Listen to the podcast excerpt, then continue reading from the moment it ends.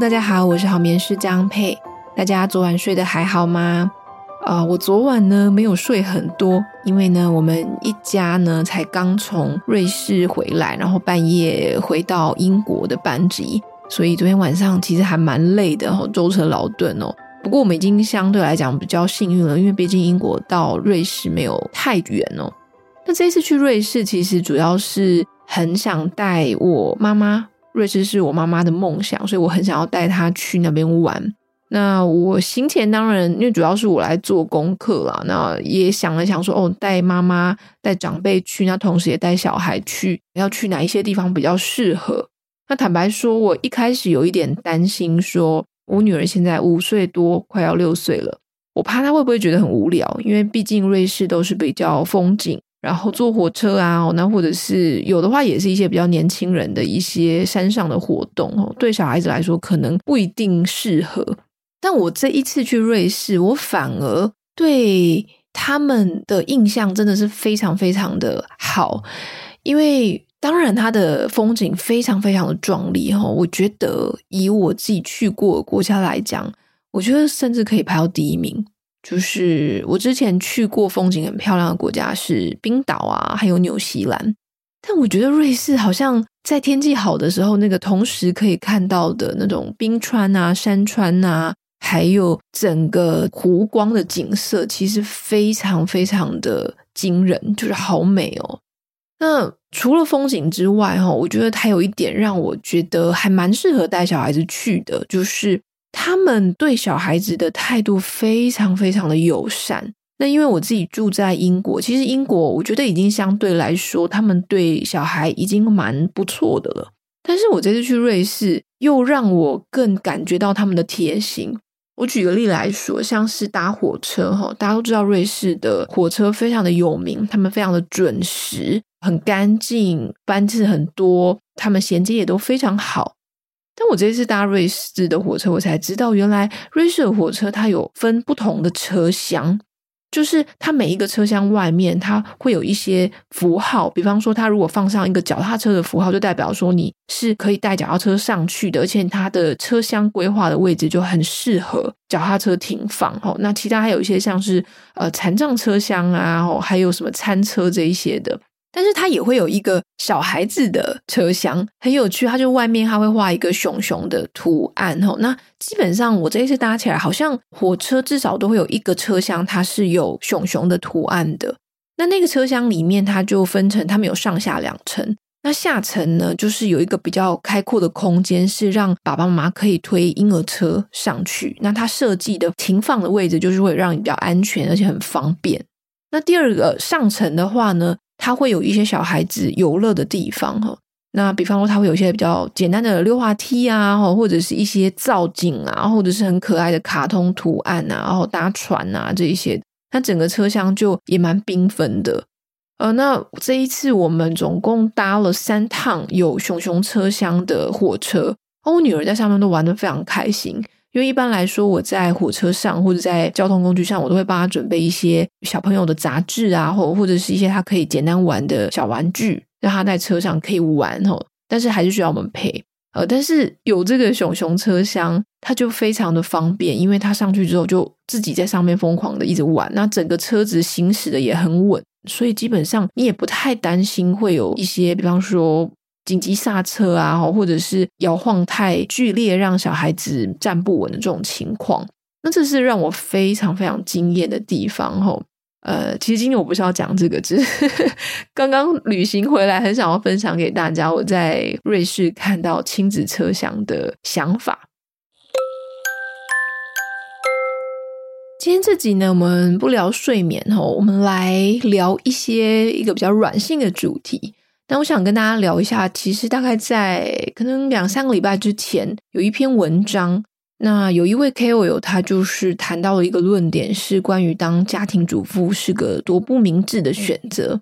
那这一篇文章好像引起了不同正反两边的争议哦。那我想你可能不一定看过，所以我稍微讲一下他提到的论点，大概有几个，就是他觉得女人一定要有钱，一定要外出工作。不能只在家里当家庭主妇。那还有，他有提到说，小孩长大后要的不是每天陪伴他的妈妈，而是一个可以让他跟同学炫耀的妈妈。所以这个妈妈她的事业啊，或她的职业要好，这样子小孩子才可以拿出来炫耀，才会比较有光芒的感觉。这样子，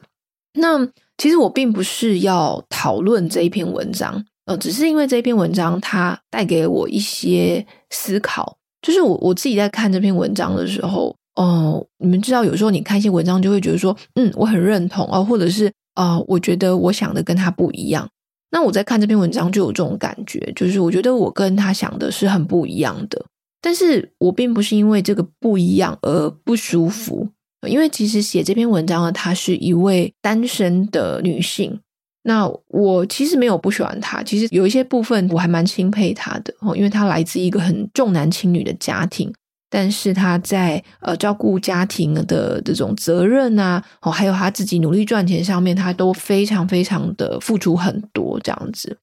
好，那我要讲的其实并不是说关于他的论点，而是我在看文章的时候，我觉得有一个让我不舒服的叙事方式很熟悉。那这个不只是在他这篇文章里面出现，在很多包含新闻媒体或者是一些平台上面的专栏文章，或者是。很常被流传的一些短文都会看到，就是身为女人，你一定要怎么样怎么样怎么样，你才不会怎么样怎么样怎么样。大家可以明白我意思吗？就是比方说，身为女人，你一定要有钱哦，你要有钱，你才不会被男人骗，你才有底气。那或者是啊、身为女人，你一定要结婚生小孩哦，或者是身为女人，你一定要够聪明哦。那身为女人，你一定要，比方说要掌控家里的经济大权这样子。那当然，这个角色你也可以换过来哈，因为不只是针对女人，而且男人也是哈。可能男人年薪一定要超过百万哦，男人一定要有自己的事业哦，那男人一定要很温柔体贴哈，等等哈。我不知道哈，后面接的句子可能就代表你认同的事情。那我不喜欢的是这种一定要怎么样子的叙事方式，因为我每次看到这种。尤其前面再加一个现代女性应该要怎么样，或者一定要怎么样的时候，我就会有一种喘不过气来的感觉。我发现其实有问题的并不是他后面接的那个句子，因为毕竟每一个人他的价值观、他的生活经验、他的想法不一样，所以这个就会影响到说他在很多的选择上面，他会做不一样的人生选择，这是非常合理的。但是。我不喜欢的是这种非得怎么样的笃定感哦，因为有时候这种非得怎么样的笃定感，它看起来好像是很新颖的建言哦，尤其你前面再加一个现代女性应该要怎么样的时候，但是你后面包着其实是一个很传统的思维，比方说你可能拿几个家庭主妇过得不好的例子来鼓励女生一定要外出工作，一定要赚钱哦，或者是你拿几个。啊、嗯，结婚很不好的例子来鼓励说哦，女生其实你单身就好哦，或者是反过来也是哦，就是你拿几个单身，然后可能很孤单的、很辛苦的这些女性的案例来去说哦，不行，女生你一定要找一个有钱的男人嫁掉。那我觉得这种一定得怎么样的这种笃定，反而会让很多人很怀疑自己的选择，或者是不敢做出自己真正内心想要做的选择。比方说，你当家庭主妇一定会很悲惨吗？哦，女人一定要外出工作才能被孩子瞧得起吗？其实不一定嘛。你看一下身边，你都会有一些单身或者是已婚哦，或者是家庭主妇或者是职场妇女的朋友们，他们有一些过得自在快乐，但有一些很不开心。哦，这个跟他们的身份不一定有关，因为每一个人不一样。我以我自己来说好了哈，我算是一个事业心很强的女生。就是在我结婚之前，其实我在事业上我是可以没日没夜工作的那一种哦。那但是我后来因为结婚，还有因为我老公他搬到英国工作关系，所以我自己也得离开我的原本的职场。所以我大概当中有三年多，三年左右吧。我二零一六年离开职场，然后到二零一九年创立好眠宝宝，大概有三年的时间，中间都是家庭主妇。那一直到现在，其实我还是常常以主妇自居哦。其实我是一个很喜欢工作的人，但是我并不觉得当家庭主妇是一个不好或者是一个丢脸的事情。我甚至觉得家庭主妇它是一个很正当的职业，所以像我们之前在做招募的时候，或者是我在写文章，或者是我在填一些问卷的时候，我都会把家庭主妇放到工作职位其中一个哦，因为我认为它其实也是一个工作。所以反过来说，我觉得家庭主妇它是非常有价值的。虽然可能现在很多人他是因为好眠师这个称谓来认识我，或者是肯定我，但是我知道，我同时也是为家庭主妇这个身份感到很骄傲的。所以，其实每次有人提到说，哦，产后爸妈她的分身乏术，比方说她在职场跟在家庭不知道该怎么做抉择的时候，在女性上面又更常发现。其实我想到的，并不是说我们要做哪个选择，因为每一个选择都有它比较好跟比较不好的地方，而且每一个家庭的条件不一样。其实我想到的是。我们需要的是更友善、弹性的职场环境，好，来让这些选择进入职场的啊、不管是爸爸妈妈也好，他们都还有机会，都还有时间可以去照顾到家庭。那或者是我们也要多去肯定家庭主妇的价值，让选择当家庭主妇或是家庭主妇的这些人，他们不会瞧不起自己，好，或者是认为自己做的事情没有意义。我觉得这个是我们社会更需要提倡的。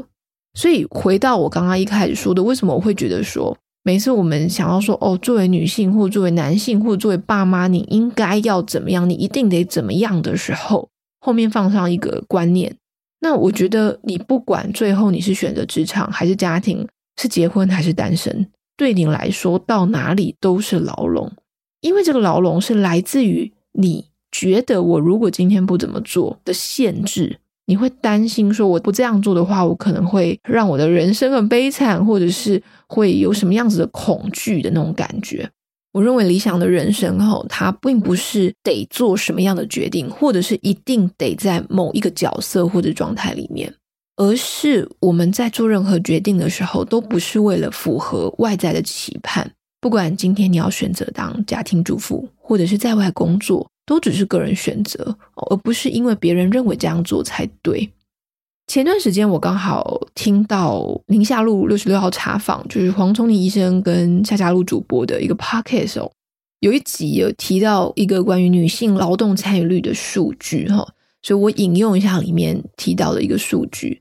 它里面提到说，台湾女性的劳动参与率在三十岁以前是百分之九十二。呃，据说啦，哈，据说是全世界最高哈，不过我没有特别去查证哦。那四十五岁以前呢，仍然超过八成。那这个数字其实放眼在其他国家哈，包含跟我们我目前在英国相比，它是非常的高的。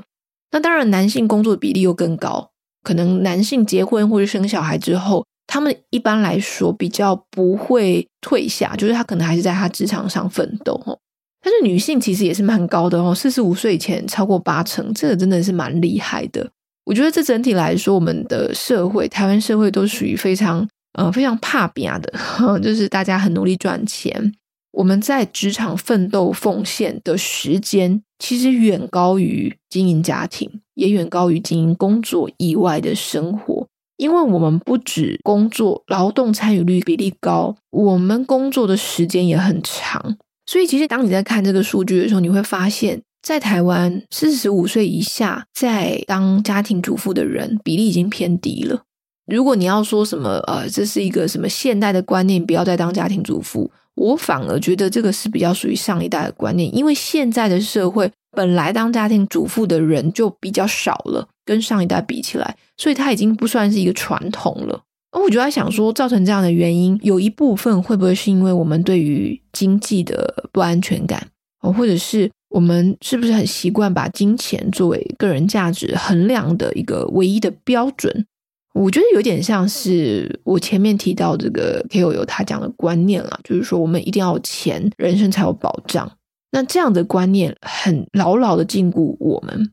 那其实我并不是说有钱人生才有保障这件事情是错的，我不是这样觉得。我也觉得其实经济是一个非常非常重要的一个因素。好，但我提到的是说，我们如果把这件事情摆在我们人生价值的第一位的时候，那它很有可能就是在我们进入人生不同角色的时候，这个观念它会变成首要的目标，然后我们不敢做其他的选择。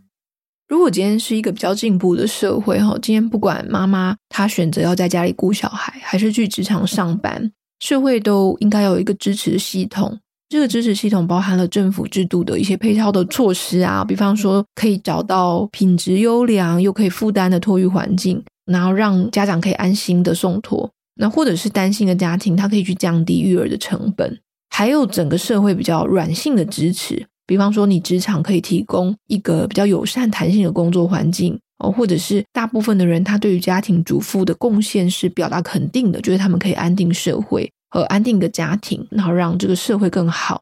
那当然，这个目标它是很大的啦。那当然，我们现在离这样的社会，我觉得还有一段距离。但是回过头来看，说我们自己可以做的是什么？我认为哈，我觉得可能要先有无视于他人的能力。无视就是说，你忽略别人对你的角色的批评的这个能力哦。我这样讲，并不是说要大家很自私，而是我们对于当别人有一些比较过度干预，哦或者是一些闲言闲语啊，不管在网络上啊，或者是在现实生活中，哈我们要有当耳边风的能力，你自己内心要够强大，我们都要很认真的去生活，然后去。呃，问问自己到底内心最想要的是什么？我真的是想要做什么样的决定？我做这个决定是因为我真正想要这个，而且我可以对自己负责，这个是最重要的。我们要尽全力去面对自己当下的课题，但又不要过度去在意别人的批评，